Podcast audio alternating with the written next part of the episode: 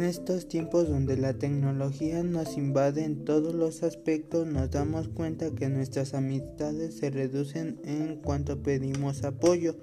Si se tiene alguna necesidad en las redes sociales, podemos tener todo tipo de amistades y pertenecer a varios grupos donde podemos expresar cualquier cantidad de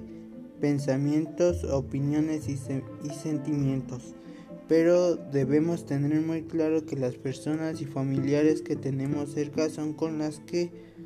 más debemos cuidar y atender porque al final del día son quienes podemos contar en cualquier situación.